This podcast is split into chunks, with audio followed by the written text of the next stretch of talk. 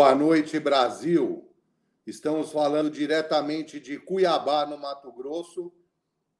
Fizemos uma viagem de dois dias até chegar aqui. A tropa também já está no Resort Malai, aqui próximo a Cuiabá, onde nós teremos um leilão presencial e um leilão virtual na semana que vem, leilão seleção na, no dia 4, é, na parte da noite. Então, teremos dois eventos aqui, um presencial e um não.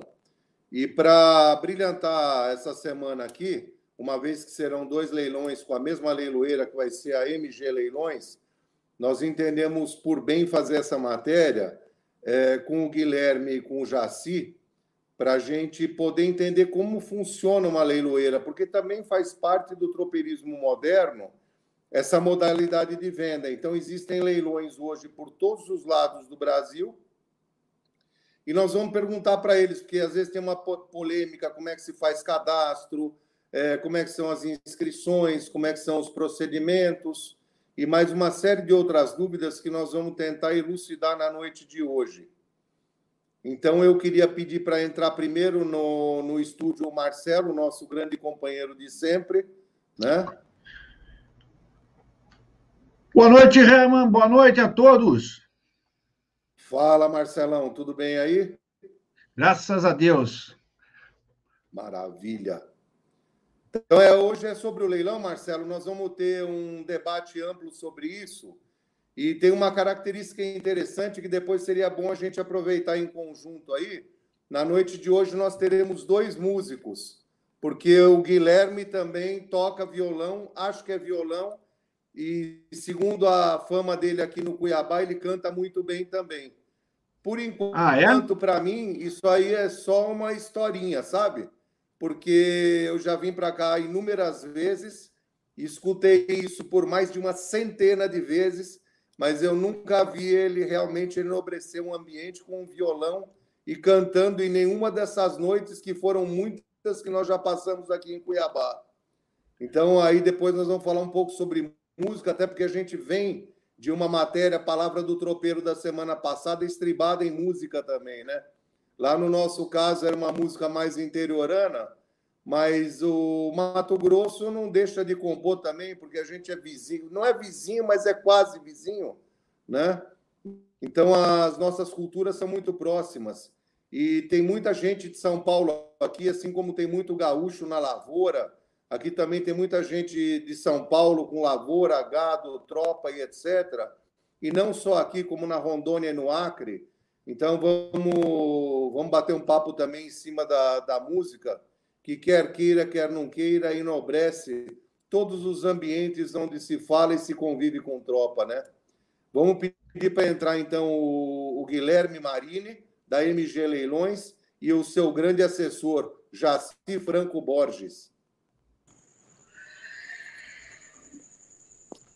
Olha aí. Boa noite, pessoal. Boa noite, Herman. Boa noite, Marcelo, Jaci.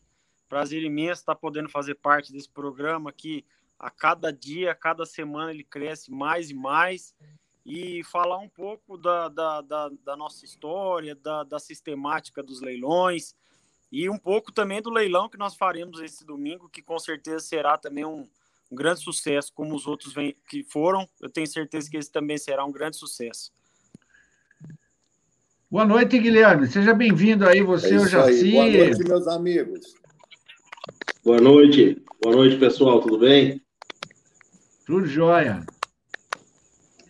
Extra. E já está no, já tá no então, script aí, Guilherme. Vamos começar como de praxe, Guilherme. Eu sei que você tem um tempo um pouco... Oi? O Marcelo estava falando Marcelo. que não, eu ia falar que o, o Guilherme que se prepara aí, que ele que vai ter que mostrar serviço aí hoje, né? Rapaz do céu, olha, já fui intimado pelo Herman agora, né? Da, da cantoria. Desse jeito, esse ano, e nesse, nesse evento, tenho certeza, Herman, que nós é. vamos ter um tempinho para a gente bater uma violinha aqui e falar de música, que é outra coisa que eu sou apaixonado também, gosto muito. E quando a gente tem tempo, a gente, a gente pode fazer um pouquinho do gosto da gente. Né? Eu estou aqui no Malai já. É, eu cheguei agora, aqui agora há pouco aqui. A gente está vendo as instalações das cocheiras, é, tá chegando a tropa, chegando tropa de, de, de prova, o recinto aqui de, de leilão também está sendo montado. Então a gente está tá bem apreensivo aí com esse evento e é, uma, é, uma, é um desafio muito grande para nós esse evento, porque é, é uma estrutura que a gente tem que montar inteira, desde palco até as cocheiras. Nós temos que fazer as pistas para estarem funcionando as provas com iluminação.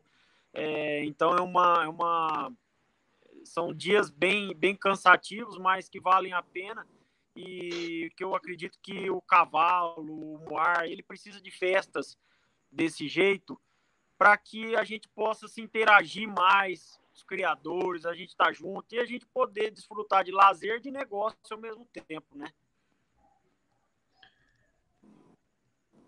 Claro, claro. É, eu imagino que vai ser uma loucura, porque todo dia vai ter leilão, né, o, o Guilherme? Isso realmente dá um trabalho, eu acho que imenso. Vão ser todos os dias, não vão? Desculpa, não entendi o final, Herman. Todo dia vai ter leilão, não é isso? Isso, a gente começa amanhã, sábado, domingo o nosso leilão é de raça e segunda-feira a gente termina com mais um leilão virtual. E na quinta nós já temos já o Moara de seleção, que é a segunda edição desse leilão, que ano passado foi maravilhoso. Foi o primeiro leilão que a gente pôde estar junto, né, Herman? Calu, Jaci. E de lá para cá a gente vem fazendo aí já fizemos três eventos é, voltados para os moares, para os asininos, e todos eles a gente tem visto um crescimento né, de, do, do, de novos criadores, de investidores, de pessoas que não tinham acesso à raça e que pelos leilões a gente começou, pôde mostrar isso para o Brasil inteiro, né? Claro. Não, foi muito bom. Guilherme, eu queria que você explicasse para os nossos espectadores como é que começou na sua vida, e não na leiloeira, mas na sua vida, o envolvimento com a tropa. Como é que você se apaixonou pelo cavalo? Porque eu acredito que um dono de uma leiloeira que negocia um volume tão grande de equídeos como você negocia, tem que ter começado com uma raiz de, de tropa em algum lugar, ou com uma raça ou com outra. Conta para nós como é que foi isso aí. Então, Herman, eu. É, meu pai é criador de cavalo corte de milhas há mais de 40 anos. É, então, eu nasci dentro da raça, eu nasci em cima de um cavalo, eu nasci competindo. Então, desde, desde criança, eu participo de prova de tambor, prova de laço, prova de ranchorting. Eu sempre tive envolv muito envolvido é, no meio dos cavalos. É, a princípio, mais focado no quarto de milha, né, que é a raça que, que o meu pai cria até hoje. E, e aí, com a vinda da leiloeira, a gente abrangeu para a realização de, de outros leilões. Então, é, eu, sou, eu sou formado em direito, mas é, depois que eu formei, eu virei para minha mãe e falei: mãe, tá aqui o diploma, agora eu vou fazer o que eu quero, o que eu gosto. E, e aí surgiu a necessidade da leiloeira por conta por conta da, é, da demanda que, que a gente tinha muito cavalo para vender. E, e, a gente, um dia conversamos, eu e meu pai, que a gente é muito amigo, e falamos, vamos montar uma leiloeira para a gente vender princípios nossos animais? Ele falou, é, meu filho, tô com você sempre. E aí nós montamos a leiloeira, começamos devagarzinho em 2014, nós, nós montamos a leiloeira, em 2008 eu montei uma assessoria de, de, de, de, vendas, mas em 2014 que eu definitivamente criei a leiloeira e a gente até então vem trabalhando e abrangendo outras raças, é, um volume maior de leilões, e estamos aí hoje também com a raça, com os moares e com os asininos também, que entraram na nossa grade de leilões, que a gente tem muito carinho de poder fazer. Maravilha. Uma dúvida ainda: você nasceu em Cuiabá, Guilherme, ou você é oriundo de alguma outra parte do país? Não, eu sou, eu sou de Cuiabá, eu sou natural de Cuiabá, mas a minha família inteira tem os pés fincados em Presidente Prudente, São Paulo, que é o berço do cavalo quarto de onde tudo começou. Então, desde lá, o meu pai criava cavalos e, e aí ele, ele veio para Cuiabá com a, com a função de, de tocar a empresa do meu avô, que era no ramo de material de construção. E aí eu já acabei nascendo aqui em Cuiabá, sou cuiabano de pé rachado já. É isso aí. Conta uma coisa para nós, em média, quantos leilões vocês fazem por ano? Você mexe com gado, com outros animais também ou não? Sim, sim. Esse ano a gente, a gente até deu início, Herman, a, ao mercado de bovino, gado de corte, né, para cria, recria e engorda, onde a gente tem feito os leilões virtuais também. É, além dos leilões de, de, gado comercial, como aqui no Malai, juntamente com o Elo de Raça, nós também vamos promover a venda de, de tourinho, Senepol, é, e mexendo também com a parte de gado Nelore PO, mas o foco ainda, e com certeza sempre do cavalo. A gente a gente está fechando o ano de 2021 com 42 leilões realizados é, na parte de equino e bovino, um crescimento aí do ano passado de 100%. É, estamos trabalhando muito e, e, queremos queremos crescer ainda mais ano que vem, fazendo mais leilões. Estou muito feliz também, aproveitando a oportunidade que no dia 3 de dezembro nós temos um grande leilão que nós vamos estar junto também lá em Franca, que é mais uma novidade, é mais um, um desafio, não só para mim, para o Jaci, mas para todos os criadores, né, que nós vamos estar realizando o leilão independente do Pega. Uma grande festa também que já está sendo já bem, bem, bem montada e com certeza será também uma grande festa. Sem dúvida nenhuma. O mercado todo está represado nesses dois anos, ávido por um grande evento. Franca é uma cidade de respeito dentro do estado de São Paulo, sob todos os aspectos. Né? O parque lá é um parque, vocês vão ver, um parque espetacular, muito bem montado, um parque antigo, é uma pista assim de cair o queixo. Eu não sei se vocês já chegaram a ver as fotos de lá, é, o parque foi praticamente reformado, né? Então tá tudo pintadinho, tudo arrumadinho, tá um show lá, limpíssimo, um parque maravilhoso. Eu acho que vocês vão, o Brasil inteiro vai adorar, porque como não, a gente não tem tido muito evento, eu acho que a presença de quem realmente gosta de tropa, gosta de animal, né? É, a presença vai ser maciça lá, isso eu não tenho a menor dúvida. A gente já tem notícias de lá também que o bafafá em cima do evento está grande, é, o pessoal das mulas está querendo ir em massa, então percebe-se um, um, fervor ao redor, ao redor daquele evento, né? Então eu não tenho a, menor dúvida que vai ser de muito sucesso. O pessoal que organiza lá é um pessoal de ouro. O Carlinho de Franca, ele tem um trabalho de rodar o Brasil inteiro prestigiar as festas de todos os amigos dele. E isso, consequentemente, eu acredito que vai trazer um retorno violento, onde todos esses eventos que ele também vai, visita, se relaciona, etc., acredito que praticamente todos eles vão prestigiar o evento dele em Franca e vai ser um evento realmente de pleno sucesso. É, eu queria te perguntar mais uma coisa também, quando começou esse envolvimento do leilão com o hotel, com o Malai? Como é que, como é que desenrolou isso aí? O Herman, é, um, é, uma coisa engraçada. Foi, é, a é, gente vive de história, né? mas, mas foi uma história realmente que aconteceu. Eu, eu casei em 2017 e eu vim passar a lua de mel minha aqui no hotel, no Malai. E eu não conhecia, eu não, eu não tinha nem ideia que existia o, o, o resort. Minha mulher que falou, ah, eu comprei pra gente ir pra lá tal, e eu fui. E chegando no, no, no resort, eu me deparei com, com, a grandeza que é esse local aqui, tudo feito com, com muito bom gosto, uma, é um, realmente um resort de, de primeira. E eu virei para minha esposa e falei, eu quero fazer um evento aqui.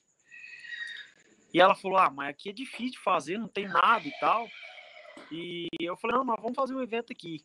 E logo quando eu voltei, isso foi em junho, quando eu voltei para Cuiabá, eu entrei em contato com meus grandes parceiros, o Caê e o Marquinho Povos, que são do Aras Twin Brothers, que realizam a Semana do Cavalo, e falei para ele, falei, gente, eu achei um lugar para a gente fazer um evento diferente e eu preciso que vocês sejam meus parceiros nesse, nesse evento, porque eu sozinho não dou conta. E aí, a hora que eu contei para eles, eles ficaram tudo, não, você é louco, como é que vai fazer isso? Não tem como. E aí, nesse mesmo ano de 2017, a gente entrou em contato com, com, com os diretores do hotel e foi aceito com, muito, com muita, muita positividade ao nosso projeto. E nesse mesmo ano, a gente realizou o primeiro Malai Horse Week. E de lá para cá, o evento só cresceu. Uh, o resultado, tanto de competidores quanto de leilões, a gente começou fazendo só um leilão e hoje nós temos já quatro leilões dentro dentro do resort. Então é, é, um, é um final de semana prolongado, né, por conta do, do feriado, e a gente consegue é, prolongar também a programação de provas, de, de, de leilões, e as pessoas vêm para se divertir. E foi aí que surgiu o Malai Horse Week. Muito boa ideia. Eu sempre falo para o Marcelo, inclusive para o pessoal, né? Tudo começa com um sonho. Nada começa do nada. Tudo é um sonho. O projeto inicial é um sonho, a não ser que você já nasça num, num berço de ouro que não é bem a realidade dos caras da. Não tanto do tempo de vocês, mas os caras do meu tempo, né? Eram tempos mais difíceis, o Brasil tinha uma outra realidade. E sempre tudo, o começo de tudo é um sonho. Quando Barretão começou com os independentes, ninguém imaginou que ia ser o que é. Quando começou o Carnaval do Rio de Janeiro na Avenida Rio Branco, ninguém sequer sonhava que um dia haveria, inclusive, a passarela do samba lá, o, é, o, a Marquês de Sapucaí, e as coisas vão crescendo, vão dando certo, e em função dessa sua intenção, eu quero realmente te aproveitar o momento e te dar os parabéns, né? Isso aí foi uma bola dentro. Eu não me lembro de nenhum outro evento no Brasil que esteja ligado hotelaria de altíssimo nível como essa que tem aí, junto com a tropa e com famílias do agronegócio também todas é, imbuídas, engajadas e querem ir, querem levar os filhos. E aonde a gente leva os filhos e a família, a gente perpetua o amor à tropa, né? Então, realmente, você está de parabéns com essa iniciativa aí, Guilherme. Ah, eu só tenho Esse... a agradecer. Ah, não, não tem nada que agradecer. Pode falar. Não, eu queria, eu queria agradecer porque é, é mais, eu acho que é, é uma é difícil para nós de estarmos realizando esse evento. É um, como eu disse, é um evento que, que é, exige muito de nós. É, mas eu também tenho certeza, Herman, que exige muito dos criadores também, como você que está em Cuiabá hoje, vai passar a semana inteira aqui, que deslocou sua tropa de São Paulo, é, tem criadores de Goiás, tem criadores do Paraná.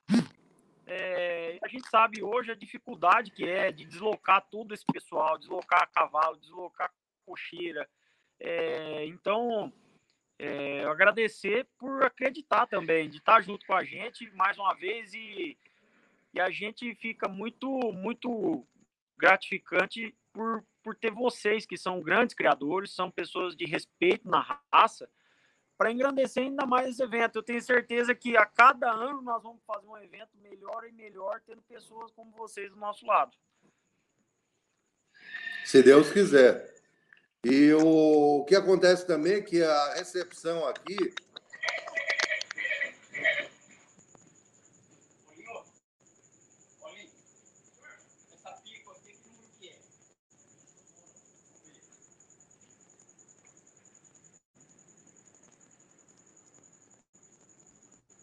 Acho que a gente tem um problema lá na conexão do Herman aí. Ele está travado, mas daqui a pouco ele volta.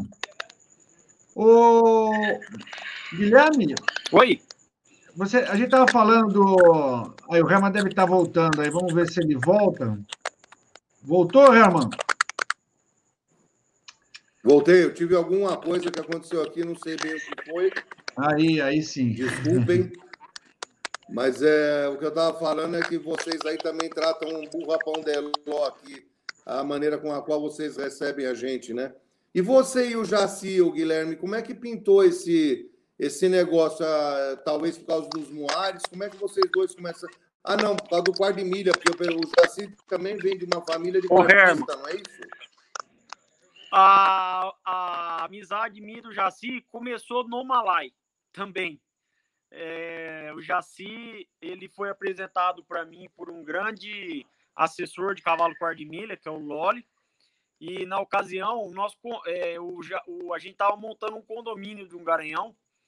E o Loli virou para mim e falou: Guilherme, você conhece o Jaci? Eu falei: não. Ele falou: não, o Jaci é lá do Goiás. E ele, e ele quer entrar na parceria do cavalo. E eu virei pro, pro Loli e falei, não, deixa eu ligar para ele, deixa eu falar com ele, explicar para ele tudo, do, do, como vai ser, funcionar e tal. E aí eu falei com ele, conheci ele, e aí a gente criou uma amizade, a gente comprou o cavalo junto, criamos uma amizade grande, a gente criou sociedade em outros animais também já. E aí a gente, o primeiro leilão que nós fizemos junto foi o Moares de seleção que a gente fez em outubro do ano passado. E de lá para cá nós já fizemos já acho que uns quatro ou cinco leilões juntos e a gente se mantém em contato direto, falando de Quardimilha, falando de Moares. E é uma amizade que a gente que a gente a gente tem muito é, a, a, gente tem muita afinidade desde o começo. Por isso que a gente tá dando certo, né, né, Jaci? Muito, muito bom. Fala, Jaci. É isso aí mesmo. É isso aí. É, só corrigindo o Guilherme, que o primeiro que a gente fez junto não foi o Moares, foi o, o Tradição e Inovação, né? Verdade. Foi o leilão que me soltou aí para começar a ser assessor. E logo em seguida fizemos Moares, aí fomos para o Novo Teto, né, Guilherme? E aí vem, então, vamos tocando, estamos fazendo aí. Eu já acho que esse ano vai fechar com a média acho que dos seis leilões que a gente fez esse ano ao, é, ao longo do ano todo aí, e todos, graças a Deus, tem dado muito certo. Com certeza. E esse primeiro leilão foi no Malai também ou não? Não, esse primeiro leilão foi um leilão virtual é, de um criador do Goiás, de um, de um amigo e, sócio do Jaci. E também virou para mim e falou: Guilherme, eu quero fazer o leilão aí com você. É, nós estamos juntos e vamos para cima. E o leilão também foi muito bom, foi um sucesso. Realizamos semana retrasada a, a segunda também edição desse leilão, com muito êxito também. Eu acho, Erma, que quando a gente tá com um time bacana, com, com um pessoal que tem bom astral, tudo dá certo, né? É, quando a gente mexe com pessoas que é, você estava comentando da recepção e tudo mais, eu acho que isso aí faz parte de, de tudo dar certo, né?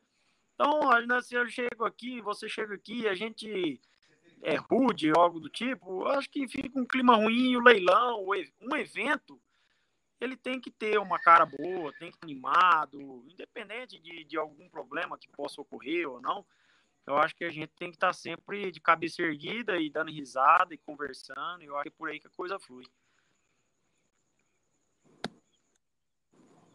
É, e aí vira uma sinergia, né? O grupo começa a trabalhar principalmente dentro do ambiente do leilão, como se houvesse uma formação de uma egrégora, e aí a coisa realmente caminha a passos largos com grandes êxitos, que é o que a gente vem percebendo que está acontecendo nesse trabalho conjunto nosso aqui, né?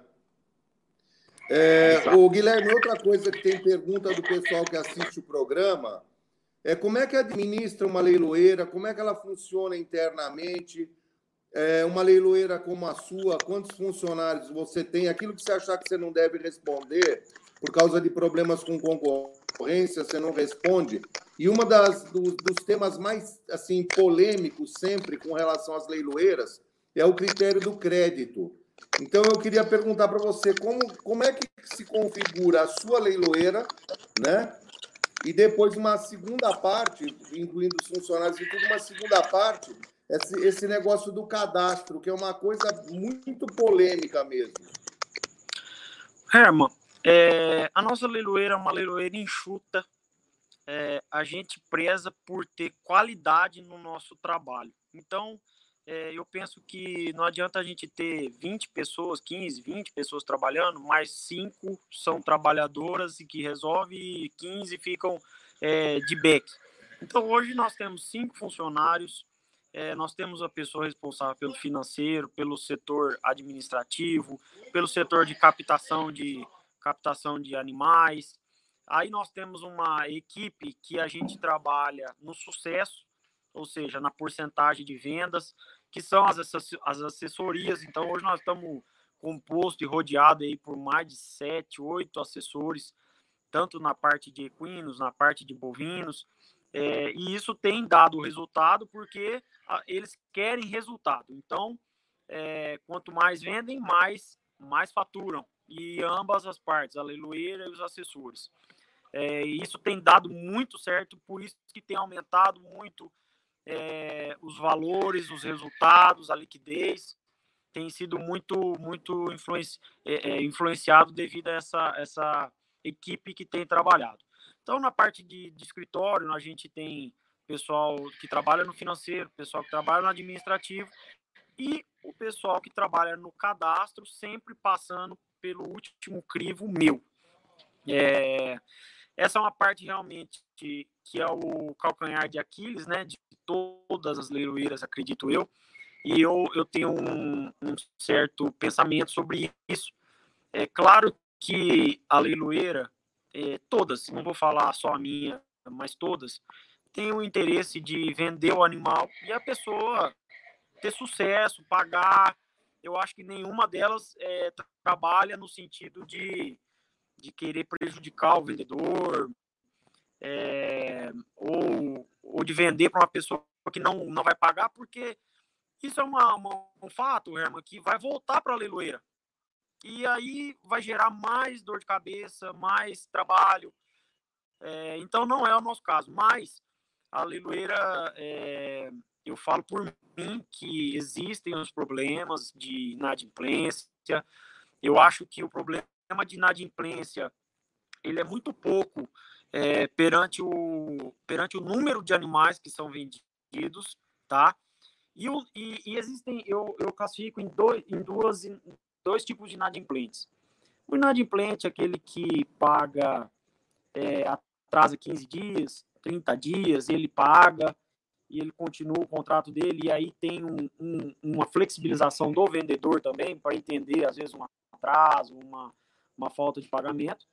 E existe uma parte muito pequena que são inadimplentes é, que acabam sumindo, que não atende telefone. A leiloeira que falar que isso não existe, eu vou falar bem a verdade que está mentindo, porque todas têm problemas. E o outro fato muito relevante, Herma, que eu vejo é que a gente trabalha em 36, em 30, em 40 parcelas. Então, são três anos uma pessoa pagando a análise de crédito que é feita do cliente é daquela situação anual dele, vamos dizer assim, porque tem o imposto de renda, tem as referências, mas é, como a, a, própria pandemia teve aí, quantos setores não foram é, é, atingidos e grandes empresários estão passando muitas dificuldades hoje. Então, aquele cadastro que talvez era bom há um ano atrás, há um ano e meio atrás, hoje essa pessoa passa por uma dificuldade. É, então, eu, eu que sou um criador e, e vendo animais, às vezes a gente entende essa inadimplência, a gente tenta renegociar, a gente tenta.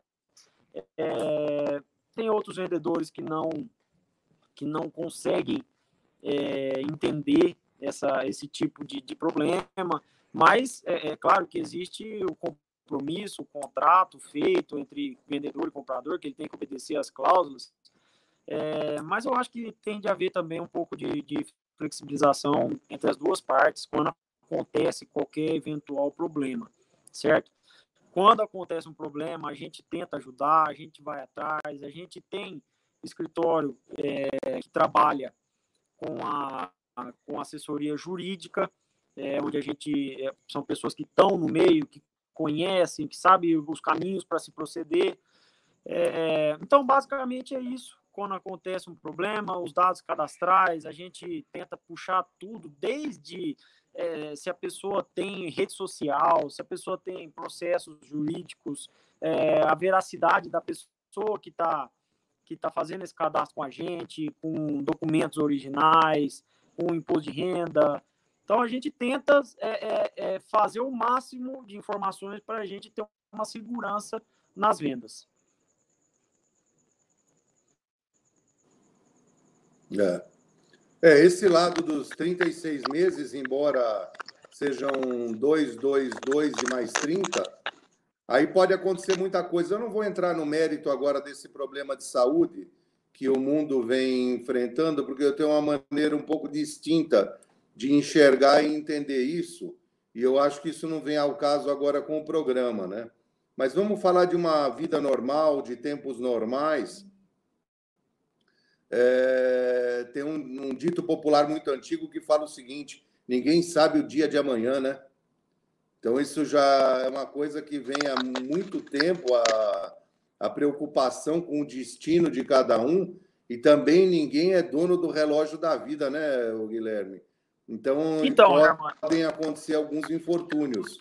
Eu já vendi uma vez um jumento para Rondônia e quando o animal chegou na Rondônia, o cara que comprou o animal no leilão, ele tinha falecido já. É, felizmente, a família muito honesta é, concluíram todos os pagamentos, tocaram a fazenda adiante. Depois, eu não sei se eles persistiram no negócio ou se venderam a fazenda, porque eu não tenho um relacionamento próximo com essa família.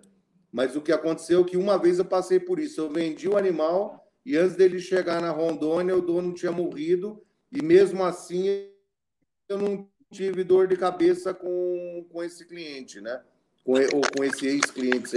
Eu não sei nem direito como me referir a isso agora, com esse episódio que eu, você deve ter passado por isso mais de uma vez, mas eu só enfrentei uma situação dessa uma vez até hoje e não quero mais enfrentar de novo. Já tá bom demais para mim, sabe? É, é na verdade, é eu, é, eu, eu, já tive várias discussões em relação a parcelamento, é, que é, uma, que é uma, uma situação que atinge o criador, porque o criador ele, ele compra ração à vista, ele paga o funcionário à vista, ele paga o feno à vista, tudo é à vista. E a gente, a gente autofinancia o nosso negócio em 36, em 30, em 40, em 50 vezes. É, mas eu, eu, eu, alguns criadores, principalmente de cavalos, quarto de milha, é, são da opinião que tinha que ser igual nos Estados Unidos, que a venda é à vista, que a pessoa tem que comprar, pagar, e aí já não tem mais problema. Mas eu acho que a, a, a, o grande volume hoje de vendas que a gente faz de asininos, moares, equinos, é devido a essa democratização que foi feita. Talvez se a gente se talvez a gente fosse se colocar à vista, a gente não teria a liquidez que a gente está tendo hoje, porque o poder aquisitivo não é, é, é, é tão alto assim, de um, de um, apaixonado pela raça. E desse jeito a gente consegue é, é, fazer a venda e fazer o, o, cliente ficar contente e ele dar conta de pagar a parcelinha dele e, a gente poder rodar o negócio, né? É, populariza a venda, né? Em verdade, é mais ou menos isso que acontece. É, a realidade dos Estados Unidos é completamente diferente, porque é um país que já tem um acúmulo de riqueza muito grande. Nós, ao contrário, nós estamos até hoje, dia a dia, fazendo um país que certamente será uma potência, se não maior, igual a deles lá. E eu digo isso com segurança total, porque nós temos luz, água, calor, é, as condições favoráveis, riquezas naturais que ninguém tem, as nossas florestas ninguém tem, o volume de água que nós temos aqui ninguém tem. Então, o Brasil certamente vai ser a bola da vez do futuro, isso eu não tenho a menor dúvida. Talvez, quem sabe, os nossos filhos, né? É, já, já verão isso um Brasil onde o cara vai lá e compra um animal de 100, 200, 300 conto à vista e não quer o parcelamento, vai pedir desconto e vai pagar, ou ainda o que é muito comum também nos Estados Unidos, né, Guilherme? Isso é sabido. Eles também têm um sistema bancário violentíssimo, funcional, prático, né? Com uma realidade completamente diferente desses aglomeradores de riqueza que são os bancos daqui. E aí o camarada tem 30 anos para pagar, 40 anos para pagar. É óbvio que com tropa isso não acredito que aconteceria. Mas ele com os imóveis, por exemplo, é o sistema que funciona lá, né? É, é uma verdade... realidade completamente diferente e cada país forma a sua realidade, o seu meio de funcionar, o seu mecanismo próprio. É, eu, eu acho, Herma, que, que até, até eu já, já estudei um pouco, já, já conheci um pouco de um, de um nicho. É, eu acho que as, os criadores, eu vou falar de cavalo em geral, é, todas as associações de existentes de equinos, asinos, moares, é, eu acho que falta uma união entre elas, porque o nosso mercado ele é gigantesco. E eu acho que falta as associações maiores buscarem um convênio com um banco, talvez, para um financiamento, né, uma linha de crédito para animais, é, como existe para vaca de leite, de gado, enfim. Eu acho que, que, que não é uma coisa tão, é, tão difícil, mas eu acho que seria uma, uma, uma grande revolução, talvez, para o nosso mercado. É uma coisa de se pensar, é uma coisa de se unir e até trabalhar no futuro próximo aí numa, numa possibilidade como essa. Aí, Guilherme, eu vou pedir a volta do Marcelo ao estúdio aí. É, essa colocação que você está fazendo, além dela ser extremamente pertinente, o Marcelo fez um trabalho também com as diversas associações, tentando fazer um elo e uma união entre elas. É, e aí eu gostaria que o Marcelo comentasse sobre isso, e justamente vai de encontro com o que você está falando, e ele talvez, como um visionário, se antecipou a isso e já promoveu esse encontro entre as diversas associações. Você poderia falar alguma coisa sobre isso aí para a gente, Marcelo, por favor? Claro, Herman. Agora lembrei até de te desligar o, o silenciador do microfone. Não, na verdade, essa, essa ideia nasceu o ano passado, no começo da, da pandemia, que começou, começou esses movimentos de live aí, a gente estava planejando fazer alguma coisa nesse sentido, até para manter o contato aí com todo mundo, né, que estava todo mundo isolado e a gente promoveu uns encontros uh, entre todas as raças. Né? Então, nós fizemos uma série que chamou Horse Debates Equestres, e nós fizemos quatro encontros, com, e cada encontro desse, assim como está na nossa tela aqui, reunindo três associações de raça, né? E foi super bacana, porque na primeira dela já a gente tentou, a gente conseguiu trazer o pessoal, o presidente do quarto de meia, o Caco, o Auricello, que, que foi reeleito agora, o, o Daniel do Mangalaga Marchador e o Francisco Chico Fleck, lá do Rio Grande do Sul, do Cavalo Criolo. É, foi no primeiro encontro, depois nós fizemos semanalmente esses encontros, e depois desses encontros acabou surgindo a ideia de criar o, Instituto Brasileiro de Equidocultura, que foi fundado já no ano passado, em agosto do ano passado, e foi oficializado em fevereiro desse ano, que está em plenas atividades aí, fazendo um, uma série de, de ações, reunindo com. com hoje a, o IBEC já, já agrega mais de 30 entidades do cavalo, além das associações de raça, agrega também outras associações de tambor, de modalidades esportivas, de laço, né? está tratando a questão do mormo, que é um problema antigo do, do, do segmento equestre aqui do Brasil, enfim, está desenvolvendo diversas ações e a tendência é que cada vez mais consiga ter uma uma voz, né, colocar uma voz né, nessas discussões aí que são de temas importantes do segmento equestre no Brasil. É isso, é, né, Remo?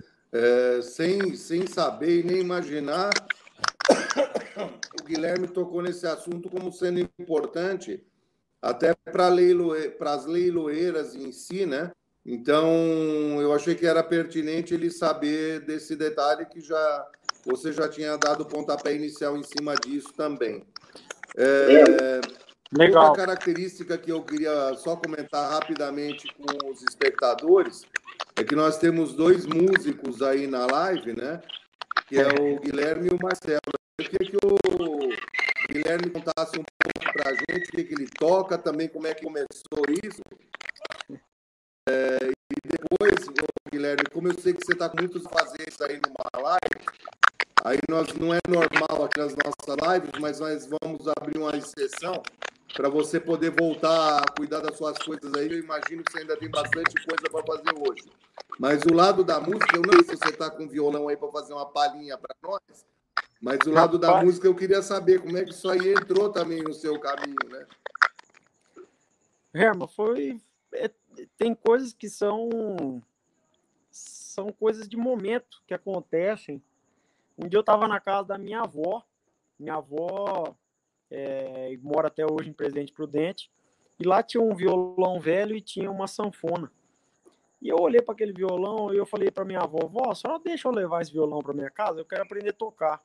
Mas eu nunca, nunca eu nunca tinha cantado, eu nunca tinha pego no violão, eu nunca tinha me interagido com música.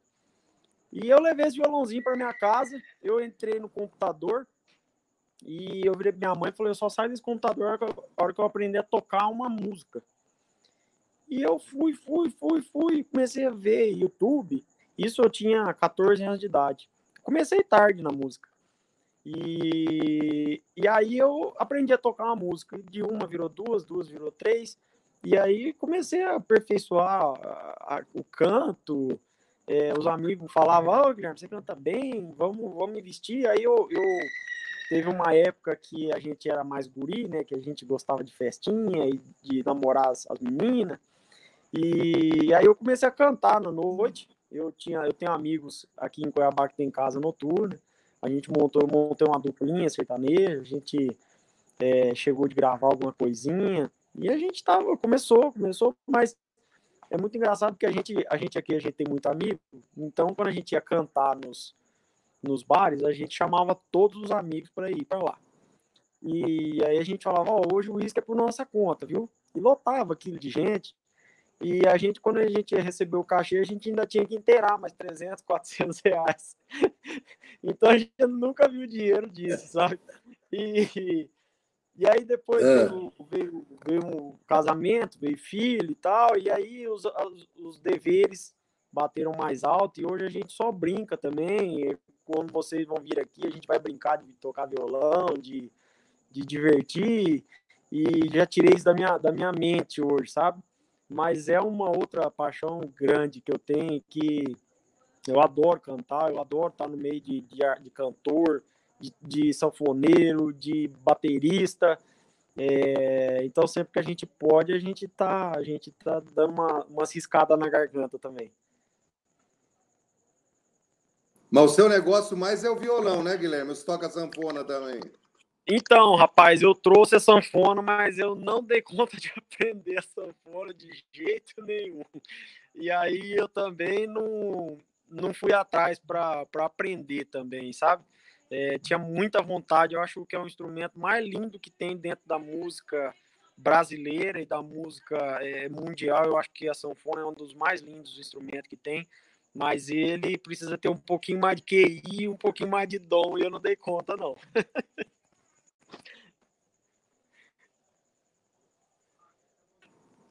A sanfona da senhora, sua avó, era 80 abaixo ou 120? Ela tinha, na verdade, ela tinha duas. Ela tinha uma de 80 e uma de 120. Eu peguei a de 120, uma escandale, linda, maravilhosa, prata é, que tá até hoje guardada lá em casa, lá, que todo mundo fala para mim, isso é uma joia, Guilherme, custa mais do que muita anel e, muita, e muito colar aí, você guarda isso aí com carinho, tá guardadinha lá em casa. Não, show. Se você tiver uma pequenininha de ou sua ou de algum amigo, ou de um filho seu, alguma coisa, uma de 80, leva ela lá pra gente lá no Malai, ou pede para alguém levar, porque você já tá aí, a criançada lá de casa não é uma fera igual a você, mas brincam um pouco. pessoal gosta. Não, e aí é bom fazer... que você vai cantando e tocando e vai animando eles. Vamos, vamos, vamos fazer sim. Você pode ter certeza que a partir da manhã a gente está esperando vocês aqui. Marcelo tá, deve estar tá em São Paulo, não pôde vir, mas sinta-se convidado, Marcelo. tenho certeza que ano que vem a gente pode estar tá fazendo esse programa aqui dentro do na, na beira da piscina, conversando, papeando mais ainda, porque o que a gente leva da vida é isso, né, gente? É essa troca de informação, essa é, é esse conhecimento todo e conversar com gente boa assim. Você vê, nós já estamos há 45 minutos online e, e conversando e a gente não vê o tempo passar. Ô Guilherme, eu vou te contar uma coisa só para te fazer uma inveja, viu? Você cantava nos bares, tem a sua realidade, e o Marcelo tem uma dele lá, ele tocava para as mulatas do Sargentelli. Entendeu? Então imagina também como é que era no tempo dele. Quantos anos você tocou para as meninas lá, Marcelão? Conta para nós aí. Bem, com o Sargentelli eu fiquei acho que três anos com ele lá, mas depois eu rodei, a, rodei na noite aí, né, Guilherme? Fazendo baile, viajando o Brasil todo também. Fiquei um tempo. Vocês são muito novos, acho que vocês não chegaram a conhecer o maestro Zácaro do Italianíssimo lá, o maestro italiano. Eu sou novinho. O Sargentelli eu, eu trabalhei. 19 agora esse mês. Como é que é? Eu fiz 19 anos esse mês agora. Eu sou novinho demais. e mentiroso no último furo. É, não sei, né? A carinha até que uns 20 e pouco dá para levar, hein? Ei, Marcelo, eu sou igual um amigo meu fala, eu sou igual caminhão de prefeitura, eu sou bom de ano e ruim de lataria.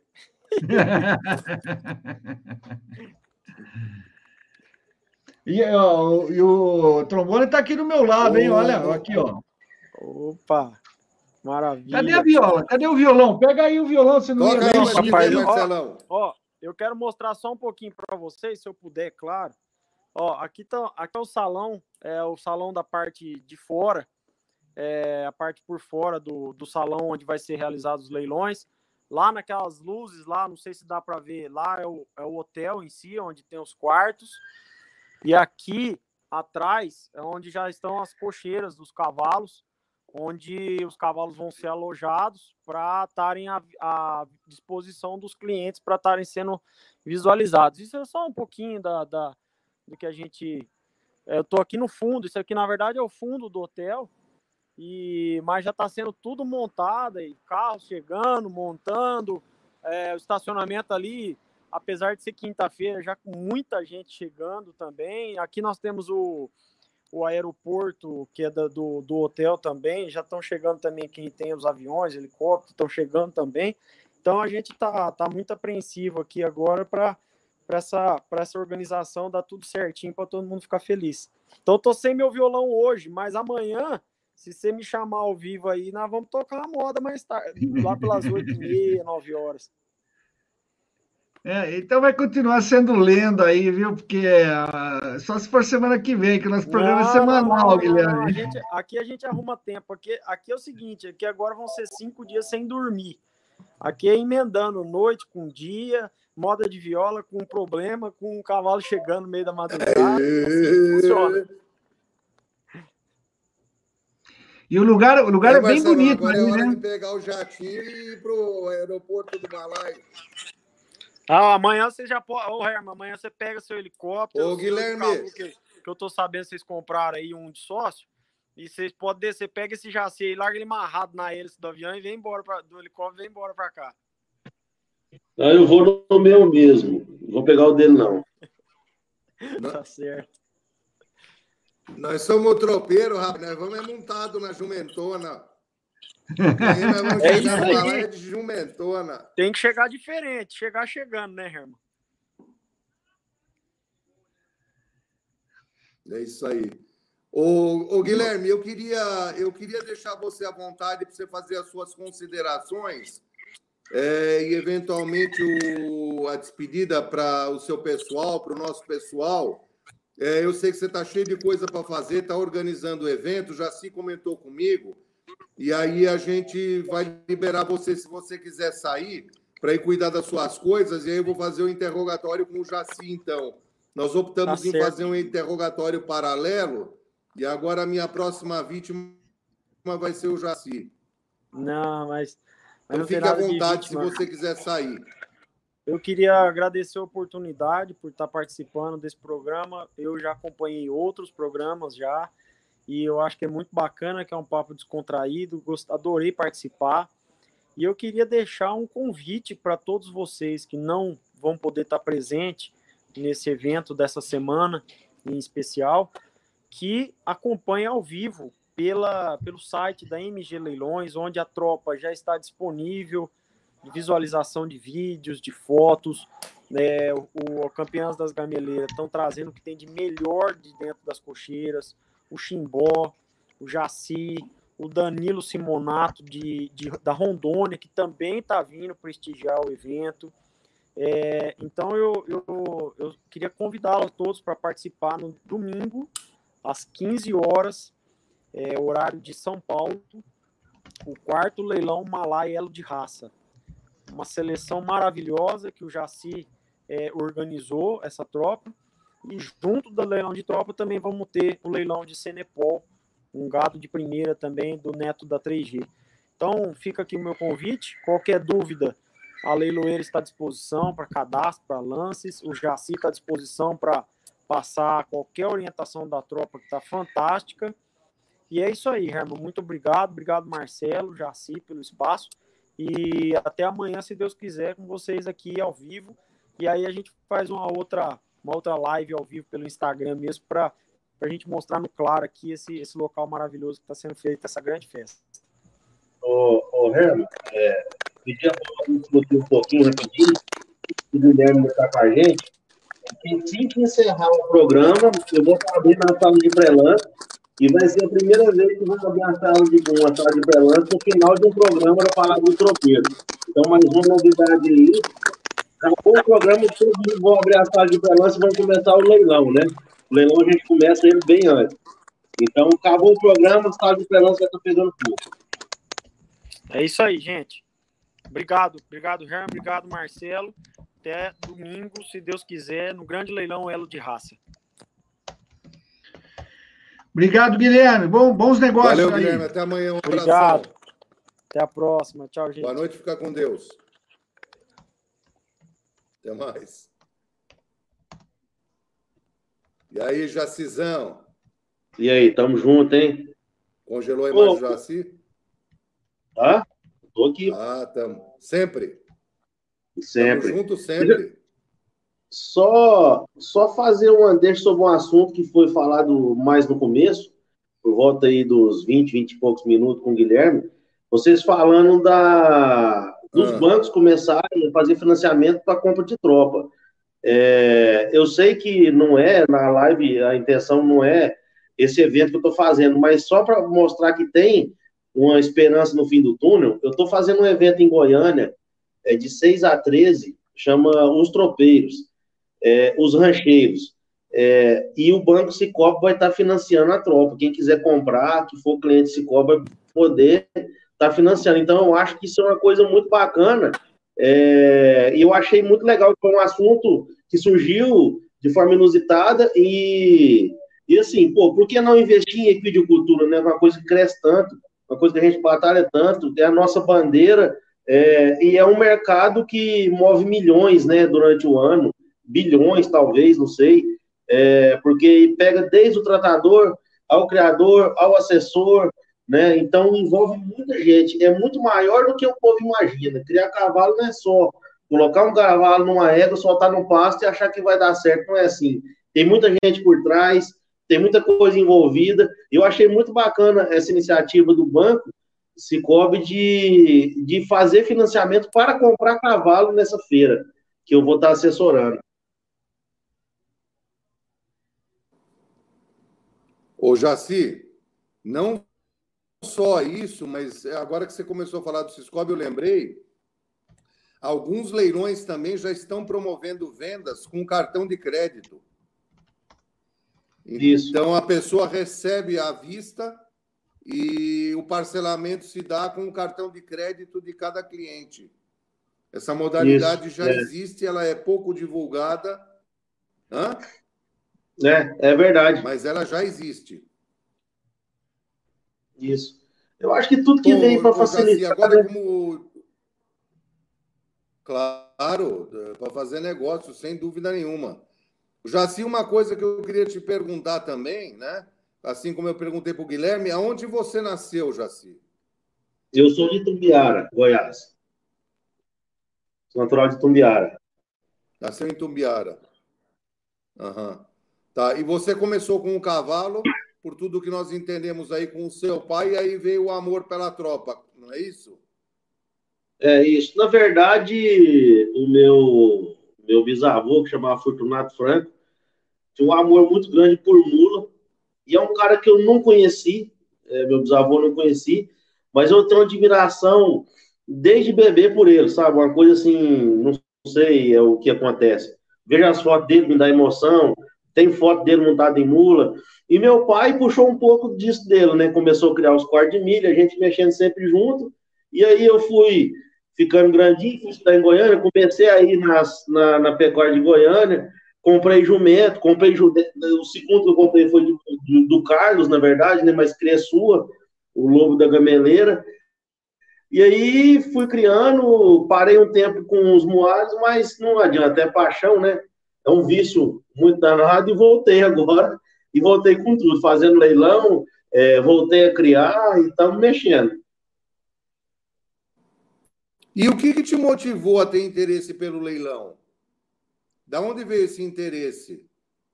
Eu, eu sempre eu sempre fui muito estudioso a respeito da, de morfologia é, pelagem que a gente debate bastante eu e você, né? e linhagens do, do corte de milha. E eu cheguei num tempo que eu comecei a.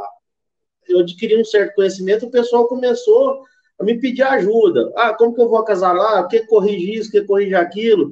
Eu comecei a, a orientar as pessoas a fazer sua criação.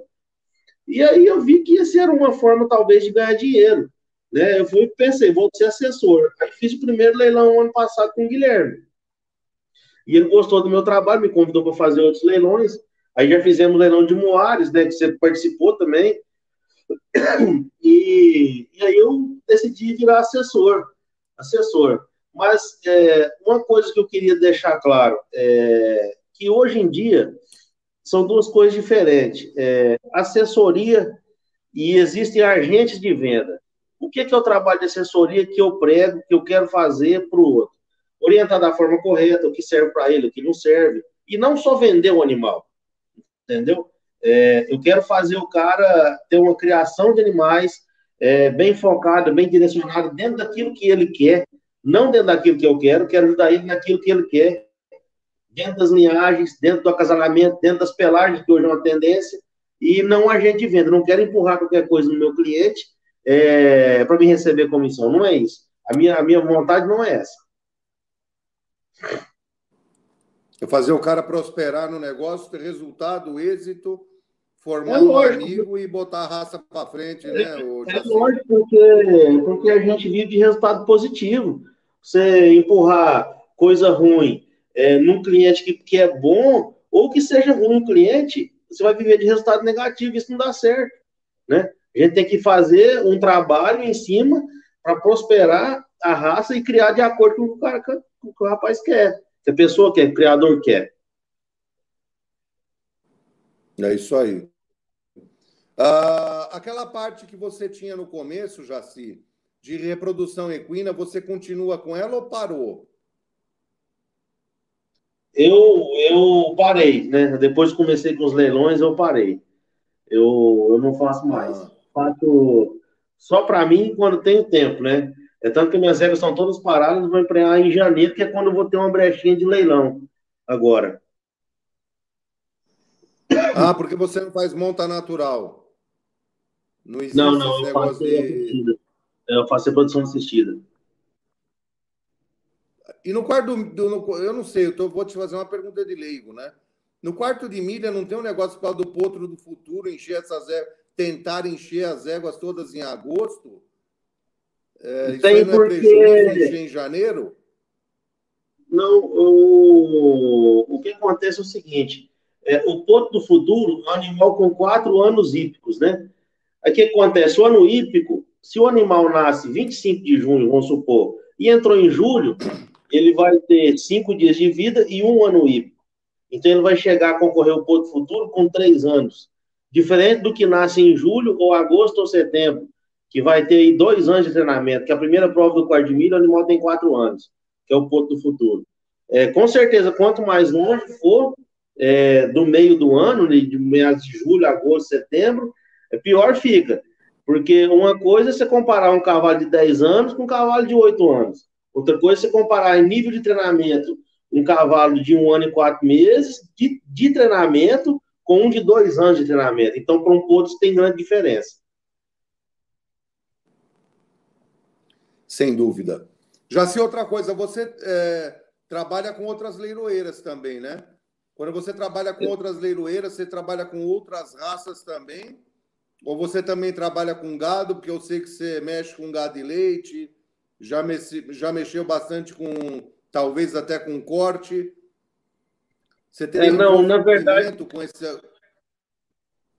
É, na verdade, o meu, o meu trabalho com leiloeira é tudo em cima de, de equinos e moares. É, a leiloeira que eu trabalho com moares, é, os leilão que eu fomento, até hoje tem sido todos pela MG, é, e eu trabalho algumas leiloeiras que eu presto assessoria de venda.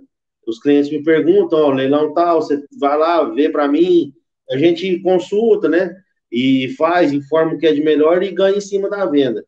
É, mas só na parte de equinos e moares. O gado, o gado lá é, é só para dar rabada na cara mesmo, né? Tirar leite.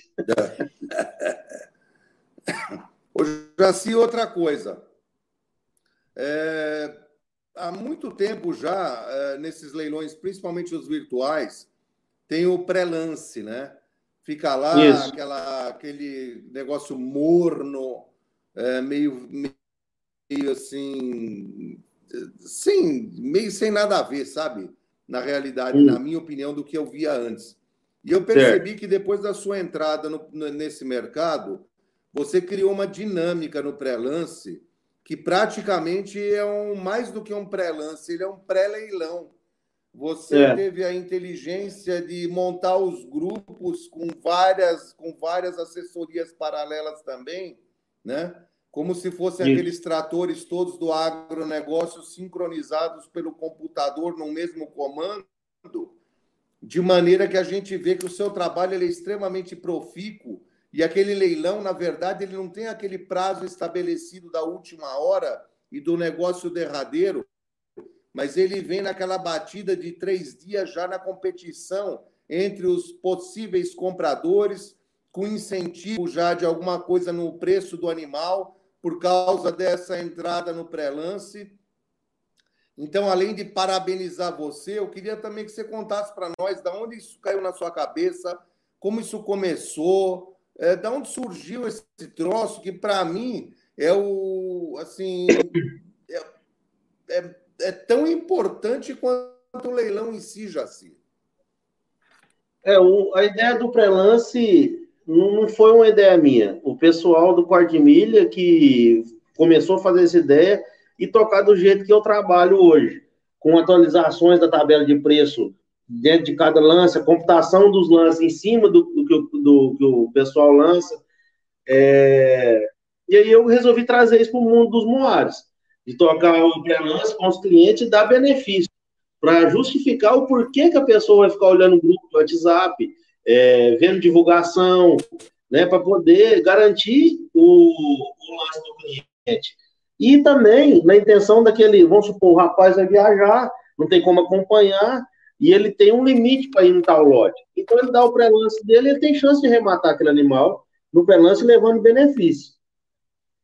Aí eu pensei em trazer para pro, os leilões de, de Moares, né? O pré-lance tem sido bem aceito. É, o pré-lance eu toco em várias empresas. É, muita gente me procura para tocar pré-lance. É, o Edilcinho, o Newton Rezende, já toquei pré-lance para eles. E a gente está sempre trabalhando aí com pré-lance. E o pré-lance também, quando você monta as salas, a gente faz sempre a divulgação dos, de lote a lote, com vídeo, com comentários, para a pessoa já ir se atentando. Você manda um catálogo para a pessoa, você manda lá 30 e tantos lotes, é muita coisa. Você vai postando é, lote por lote numa sala de WhatsApp, a pessoa vai olhando com mais carinho, vai vendo, vê o animal que tem interesse e desperta o interesse pela compra, vê o que realmente que ele quer. Porque o catálogo, às vezes, é muita informação de uma vez. É. Não, é, essa ideia aí, eu achava que era sua, mas ela é fantástica, né? E não deixa é. o cara esquecer, às vezes, do leilão, porque às vezes você manda o folheto pelo correio, né? Você tem um pré-lance na internet que é morno, e aí aquilo fica naquela lenga-lenga, e na hora é. o cara esquece do leilão ou combina outra coisa, e com esse pré-lance dinâmico, ele vem como se fosse uma concorrência, né? Um cara provocando o outro, como acontece efetiva efetivamente no leilão. Às é, o leilão para o pessoal, ah, um leilão lotado de gente, ele vai ser o melhor leilão do mundo. Às vezes ele é e às vezes ele não é. Às vezes dois caras sentados é, com uma bela mulher e uma garrafa de uísque querendo arrematar porque está fazendo falta na fazenda, né? É igual briga de galo. Aí aquela turma vai, vai, vai, vai batendo em cima, vai comprando as coisas e às vezes um leilão que tem pouca gente, mas tem gente imbuída em melhorar as fazendas, né? A coisa dá um resultado que você não espera. E às vezes um leilão que está mais pulverizado, você vende o maior número de animais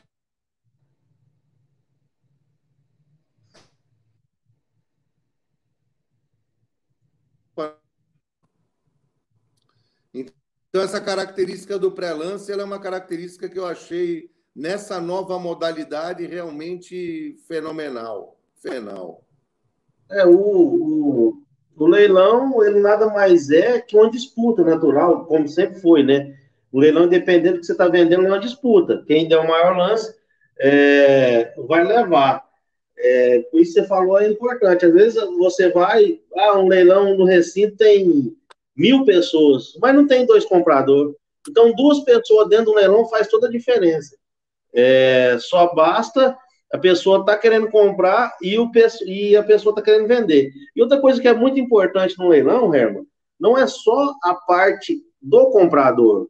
Vendedor tem que saber também que leilão não é uma coisa para. Não é cotação, sabe? Não é cotação. Porque muita gente chega com o animal para vender, coloca o preço nas nuvens. Para saber o que vale o animal dele, defende e leva para casa. Então não é por aí. Leilão leva o que você quer vender, leva aquilo que você quer desprender e leva aquilo que você quer colocar no mercado para mostrar a qualidade que você tem. Muita gente leva animal em leilão para fazer cotação. Ah, minha mula, vamos supondo, minha mula vale 100 mil reais. Chega lá, ela não, não dá 30 entendeu? Aí o cara defende. Então, assim, vai mexer com leilão, vai participar de leilão, a gente tem que ter um pé no chão. Igual foi o caso que aconteceu com você. Você trouxe sua tropa cabeceira no leilão que a gente fez a semana no cavalo, duas mulas de destaque. Pé no chão, você pensou uma coisa, você foi muito feliz dentro do que você tinha pensado naquilo e vendeu as duas acima do que você queria. Então, acho que isso é importante. Quando a gente trabalha com o pé no chão, o resultado vem. Não adianta nada você querer fora do mercado, porque o mercado é soberano ele não paga mais nada do que vale. Quando acontece essas é. coisas de pagar mais do que vale, é, ou é tapeação ou é enganação. Isso é o que acontece. É, mas eram duas máquinas, né? Assim como se claro. Deus quiser, nós vamos ter várias outras. E, claro. E vou jogar na sua mão também aí para você fazer o trabalho, fazer a venda. Agora, exemplo disso, nós vamos ter daqui até o final do ano mais três leilões que, Isso. se Deus quiser, vão ser repletos de êxito. O nosso caminhão já deve ter encostado no Malai. Se não encostou, está bem próximo, porque eu tenho notícia que ele já está na área aqui. Eu até achei que estava lá já. Né? E basicamente, então, é isso aí, Jaci. Eu não sei se você tem mais alguma consideração para falar.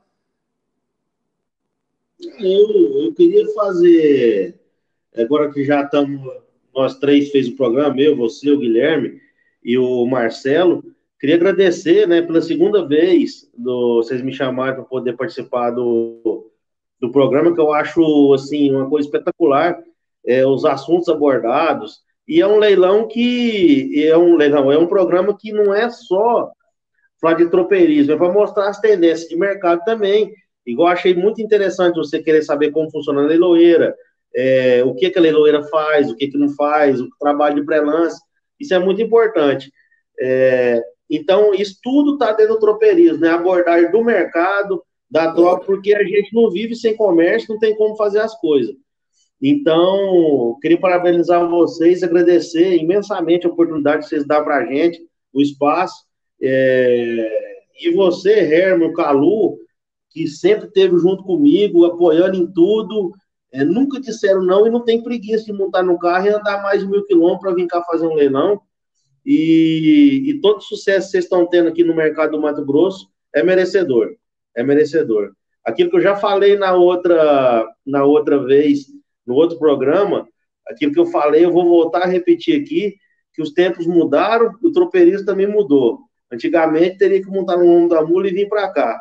Mas como a coisa, a vida da gente ficou mais dinâmica, ficou mais difícil fazer as coisas, coloca no caminhão e vem, que a intenção é a mesma. Vocês, estão, vocês são tropeiros de coração, é gente que nasceu para tropa e gente que faz toda a diferença no mercado, tanto na criação como na disponibilidade de participar dos eventos. Parabéns para vocês, viu? Eu tiro o chapéu. Muito obrigado. Então, é isso aí, a gente está junto sempre.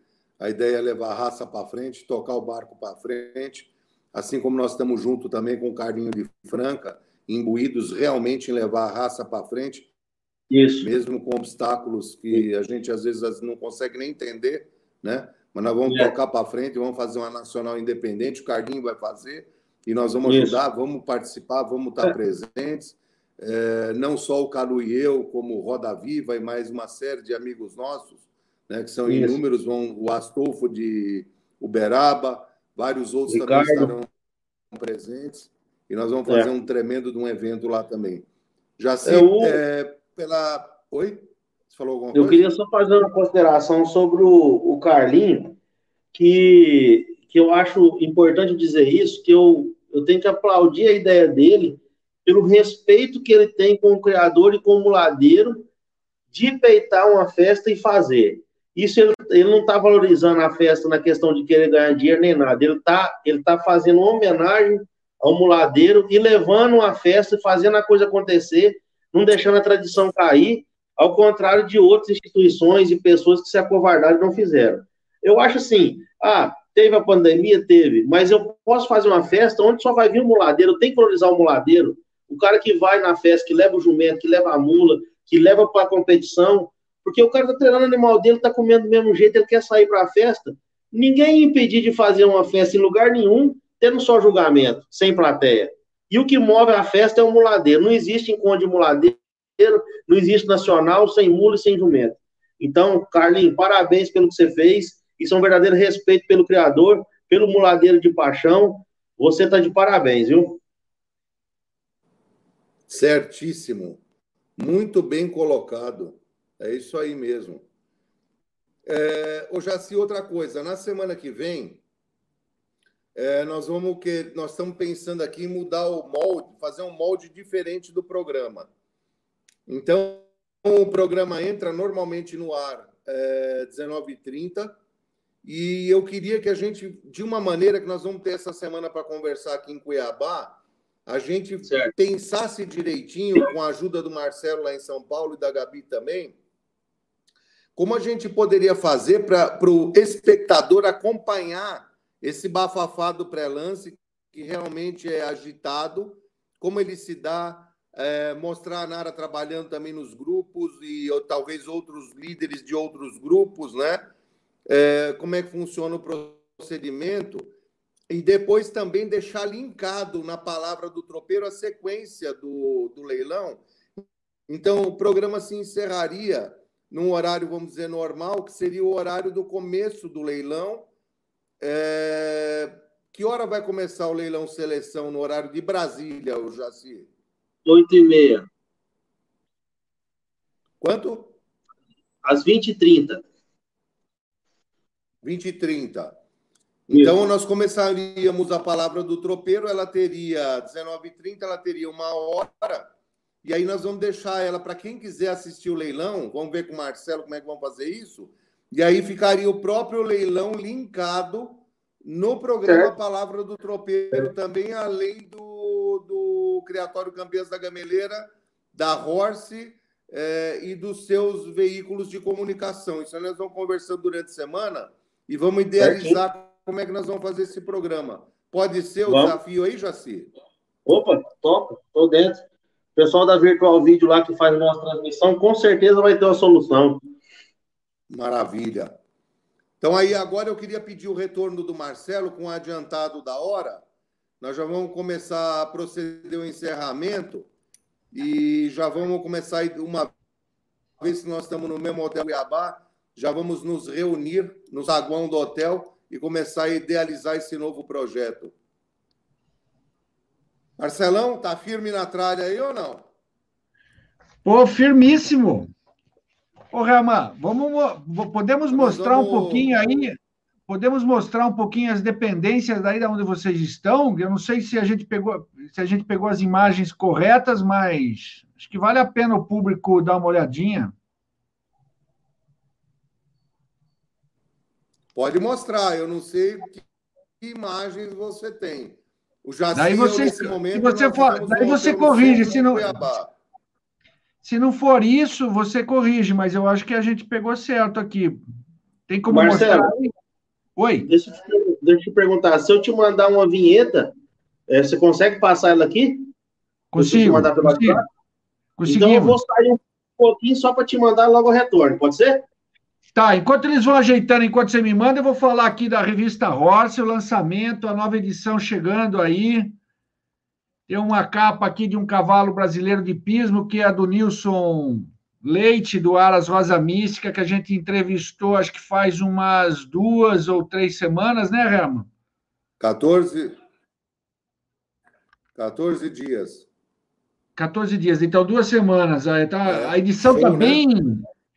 Bem eclética aqui, tem bastante assunto, tem uma matéria falando da, da, criação dessa pegada comercial aí do Nilson, nessa produção de cavalos de pismo, tem uma matéria falando da CBH e que lançou um programa de, de qualificação e certificação de treinadores de cavalo, que é uma coisa que a gente estava aguardando há muito tempo aqui no Brasil, e está sendo agora lançado aí pela Confederação Brasileira de Pismo, que é, um, que é uma, uma iniciativa importante para a gente qualificar ó, os instrutores, professores. Temos também aqui, que mais? Putz, tá, tem muita coisa. Ah, tem a, a, matéria, a matéria da medalha de prata do Rodrigo Riscala, da, do par equestre, lá na Olimpíada de Tóquio, que infelizmente a gente teve que voltar antes, acabando, acabamos não vendo. Tem o, os resultados do freio de ouro, da prova mais tradicional do cavalo crioulo. Está bem eclética aqui a revista, falando de todas as raças, de todas as modalidades esportivas. Então, aqui, ó. E tem uma história aqui, Herman, que você vai gostar, que outro dia você acho que me perguntou sobre isso, que é a história de um cavalo do, de pismo, do Vitic, que é um cavalo do Yuri Mansur, que há três anos, é, numa, numa prova lá em Aachen, na Alemanha, ele, ele fraturou a quartela, três partes da quartela, e o cavalo se recuperou, e esse ano ele voltou a saltar lá na Alemanha, uma coisa incrível mesmo, rara, tem muita gente que acha... Você vê como a tecnologia veterinária evoluiu, né? Antigamente o cavalo quebrava a perna, tinha um tipo de fratura dela, desse tipo acabava sendo sacrificado. Hoje em alguns casos, não em todos, obviamente, né? Tem formas aí de recuperar, senão para para voltar em pista, pelo menos para continuar, quando, nos casos do Garanhão, continuar a sua vida reprodutiva das éguas. Esse não, esse voltou mesmo, com três, três partes da quartela quebrada, botou os parafusos, depois de três anos voltou a saltar. É uma história muito legal mesmo, bem bacana das pessoas verem. Tem uma outra matéria falando sobre o, os albinos aqui, que foi tema também de, uma, de um debate que a gente fez aqui na Horse, que muita gente acha que os chama os cavalos os pseudo-albinos, acho que eles têm um defeito, então uma especialista em genética que explica o que foi, o que nós temos de novidade em termos de descoberta nessa parte genética. E uma reportagem também com a Solange Micail, que teve lá em Tóquio com a gente. É uma brasileira que cuidou, Herman, de toda a parte de fisioterapia dos cavalos durante a Olimpíada e a Paralimpíada. Uma brasileira que está que é, que tá na, na cabeceira dessa desse trabalho de fisioterapia em equinos e representou o Brasil cuidando de todos os equinos lá na, na Olimpíada e na Paralimpíada. Tem tudo isso aí e muito mais. Está tá bem variada a edição aí. E o artigo do nosso amigo, do nosso Não. colunista Martin Frank Herman aqui, né? Que está sugerindo, que está sugerindo fazer um evento grande lá em, em Itapetininga nessa a reboque de todo esse trabalho aí que vem sendo feito de resgate da cultura tropeira.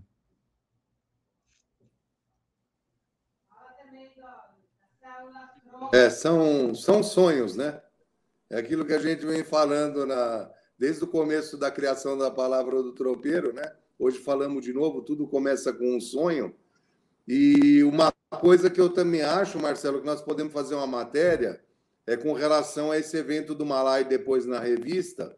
É, quem sabe a gente não consegue, inclusive, de uma maneira ou de outra, agregar com a MG Leilões e trazer as outras raças também que são relevantes para o nosso mundo dos animais de sela, né?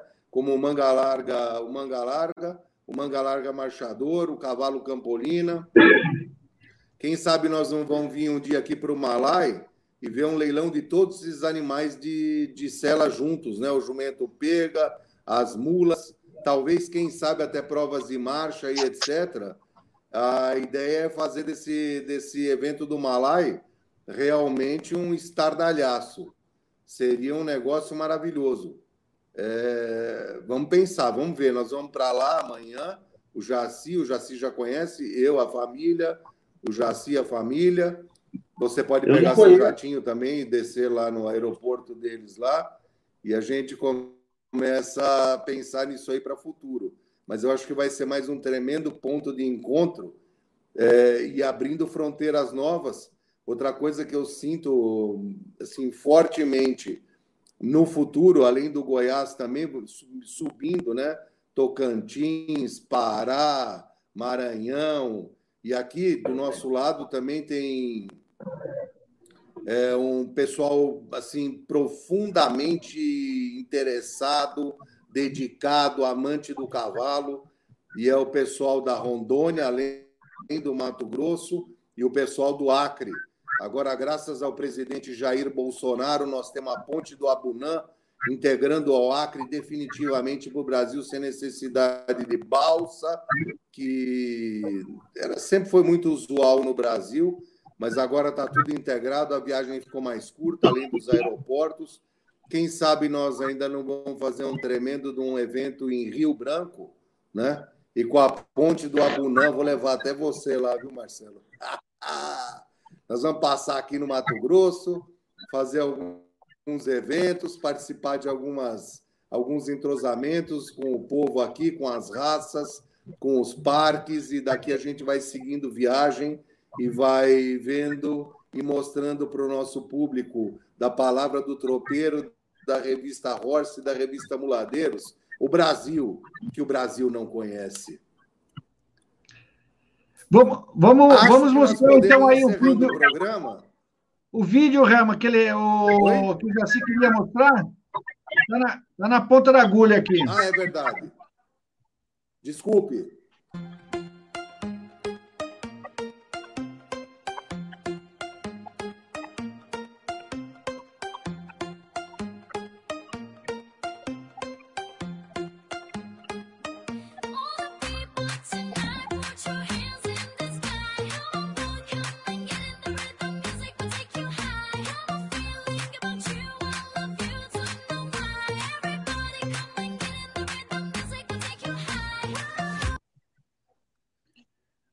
Baita lugar, hein, Jaci? É um local de cinema, né? É um pedacinho do, é um pedacinho do paraíso. É, é. Olha só as imagens. Desculpa aí, hein, meu. Acho que vocês estão loucos para acabar a live aí e aproveitar um pouco. Não, nós vamos entrar lá só amanhã. Ah, vocês estão na porta, então. É. O Rama caiu, acho que ele está voltando aí. Pô, mas bem bacana mesmo, hein? Poxa, que lugar, que é um, sensacional. Um lugar muito, muito top. Isso que o Herman falou, é, assim como a gente quer fazer na semana do cavalo de Cuiabá, de levar as provas, né? As provas de marcha, as provas funcionais com, com Moares e, e engrandecer mais o evento. Eu acho que espaço, estrutura e gente interessado, o Mato Grosso está cheio. Muito lindo, muito lindo. Maravilha, Reman. Eita que o Reman tá ruim de, de, de ficar aí na conectado. O, Marcelo, é, aproveitando aqui que eu já estou online mesmo, estou participando, eu queria fazer um convite aqui para o pessoal é, da Nacional Independente de Franca, né? E o nosso leilão é, vai ser no, numa sexta-feira da, da, da, semana do, do da, da, Nacional. Dia 3 de dezembro. 3, isso, isso, no dia 3. E no dia 2, nós vamos fazer uma live de apresentação dos animais, comentando alguns lotes de destaque, e eu quero convidar todo mundo a assistir. E logo eu posto, a gente manda o link aqui, organiza. E quem sabe a gente não faz isso na Parada do Tropeiro, que vai ser numa quinta, né? Talvez dá certo também, né? Dá sim. Fazer Maravilha. uma live não só dos animais de leilão e, e mostrar como está sendo o evento em si e tudo, né? Acho que é uma coisa que dá certo para quem está à distância e quer assistir, quer acompanhar o evento de perto não tem oportunidade. Maravilha, vamos ver assim. Sem dúvida nenhuma. Gente, chegamos aí praticamente a uma hora e meia de programa. Eu acho que está de bom tamanho. Jaci, você quer se despedir do pessoal, fazer suas considerações finais? Eu, antes que você faça as suas colocações a você, já vai o meu muito obrigado, ao Marcelo também, a nossa equipe, a Gabi, ao Gustavo, que faz os trabalhos de bastidores. É, muito obrigado mesmo. E aí eu peço a você, em primeira mão, as suas considerações finais, depois as do Marcelo. E aí a gente encerra o programa. O Marcelo, infelizmente, em função da distância, porque nem com o jatinho dele, ele não chegaria aqui nos próximos 10 minutos para a gente se encontrar no saguão. Então ele vai ficar com água na boca na noite de hoje. Vai lá, Jaci. Quero desejar uma boa noite a todos, dizer que eu estou à inteira disposição sobre qualquer dúvida, sobre qualquer comentário. Vou estar lá no evento, é, posso filmar lote por lote quem precisar ver. Vou deixar meu telefone aqui. Quem quiser entrar nos grupos de pré-lance, pode me chamar que eu adiciono. Que é o 62999422792. É o telefone da 3J Assessoria. Quem quiser entrar em contato comigo, está participando dos leilões, participar dos grupos de pré-lance, estou à disposição a atender vocês. Obrigado, Marcelo. Obrigado, Herman, Gabi pessoal da retaguarda. Muito obrigado aí, gente. Fique com Deus. Obrigado você, aí, Jaci. Obrigado, Jaci. Obrigado, Rema. Obrigado a todos que nos acompanharam aí. Tem gente muito legal aí. O pessoal assíduo, Juliana, Astolfo, Luiz Humberto, o Edson, tá todo mundo aí. Então, vou lembrar mais uma vez que nossa edição está circulando já, já está chegando até os assinantes que eu já recebi a minha em casa aqui, a versão impressa. E quem quiser acessar essa edição que está bem eclética e para dar para conhecer o nosso trabalho, para acompanhar aí as informações que estão, tem um acesso gratuito no nosso site lá. Tem sete dias lá que a pessoa pode degustar todas as não só essa edição, mas como mais de 130 edições da revista Horse lá no site www.revistahorse.com.br. Obrigado, Rama. Bom negócios aí, bom leilão para vocês, bom divertimento e tudo de bom. Muito obrigado. Meus amigos, agradecendo a todos novamente. agradecendo aos espectadores a razão de ser do nosso programa. Eu encerro aqui no Cuiabá, ouvindo o sino da Igreja Matriz aqui, batendo 8 horas da noite, que é o horário nosso aqui no Cuiabá, 9 horas, horário de Brasília. E boa noite, Brasil!